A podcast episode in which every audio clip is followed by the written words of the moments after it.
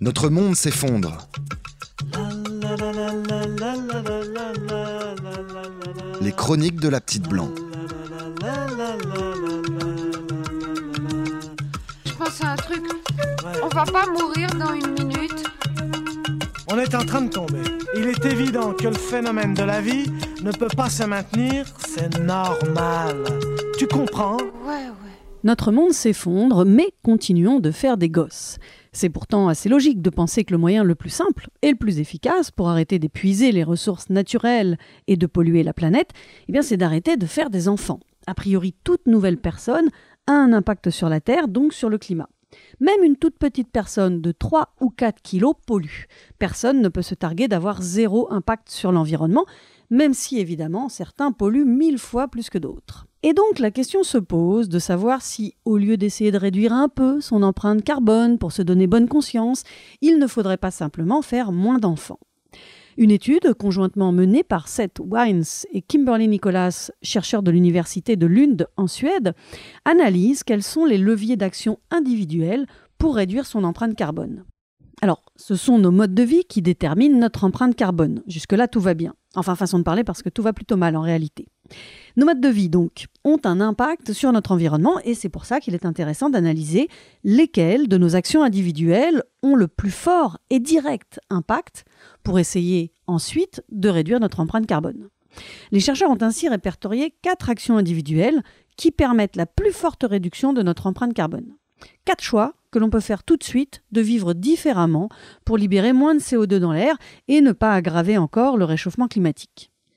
Résultat de l'étude, pour bien faire, il vaut mieux être végétarien, ne plus utiliser de voiture, ne pas prendre l'avion et ne pas accoucher d'un petit pollueur. Je mets la procréation en fin de liste, mais en vrai, c'est le plus grand facteur de pollution. Les chercheurs ajoutent que si en plus vous pouvez vous abstenir d'avoir un chien et choisir des fournisseurs d'énergie dites vertes, c'est encore mieux. Rien n'est dit à propos des chats, mais je suppute qu'il faudrait aussi diminuer leur nombre.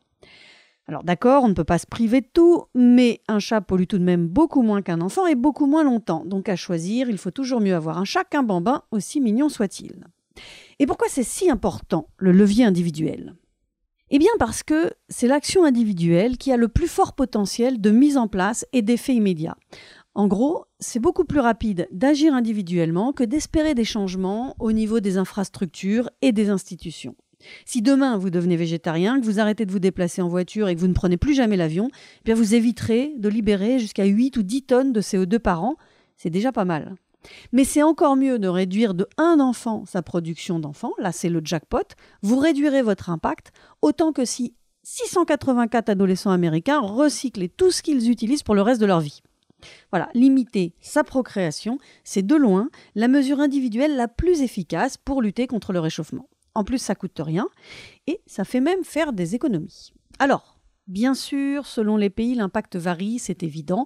On ne peut pas faire comme si la situation était la même partout. Mais vu que nous, les Occidentaux, sommes très largement responsables de la catastrophe climatique actuelle et future, eh bien, commençons par agir, nous, pour rectifier le tir. Et en attendant que les gouvernements conseillent à leurs concitoyens de freiner un peu sur la création de gosses, les auteurs de l'étude invitent les gouvernants à informer sur cette problématique et à responsabiliser les individus sur leur impact et l'importance de réfléchir à nos comportements individuels. Faire ou ne pas faire un enfant de plus attise peut-être The Question au moment où tout ne va pas exactement pour le mieux dans le meilleur des mondes qui s'effondre. Ouais, ça fait réfléchir. Mais oui, non, mais bien sûr, ça fait réfléchir maintenant. Mais à quoi? Si une étincelle, ça explose. C'est normal. La la la la. La la la la. La la la la la la la.